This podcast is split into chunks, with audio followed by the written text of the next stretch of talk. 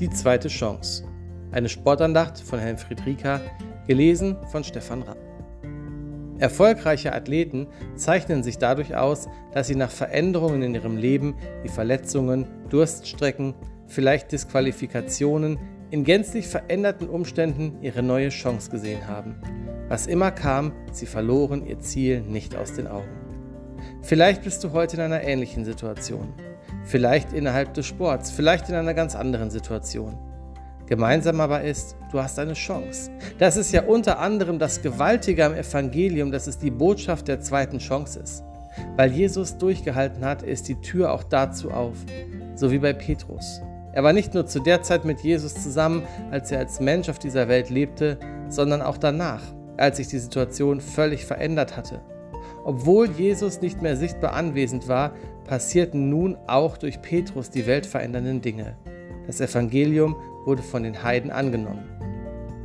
Petrus begann zu sprechen. Jetzt begreife ich, dass Gott keine Unterschiede macht. Er liebt alle Menschen, ganz gleich zu welchem Volk sie gehören, wenn sie ihn nur ernst nehmen und nach seinem Willen leben. Apostelgeschichte 10, Vers 34 und 35. Nachdem Gott unerfahrene und darum manchmal verachtete Heiden zum Glauben an Jesus Christus gekommen waren, erkannte Petrus, dass es nicht auf die Herkunft und den Stand eines Menschen, sondern auf das Herz ankommt, das sich diesem Gott gegenüber öffnet. Das war zuerst unfassbar für die bereits gläubigen Judenchristen. Aber welch eine Chance ist es für jeden Menschen. Es kommt nicht auf eine tadellose Vergangenheit und eine ständig blütenweite Weste an, sondern darauf, welche Rolle Jesus gerade jetzt in deinem Leben spielt. Das war die Chance der Heiden damals und es ist auch deine. Den Anfang einer neuen Chance können drei Dinge markieren. Vertraue Jesus das Malheur deiner Chancenlosigkeit an, die heikle Lage und deine Enttäuschung.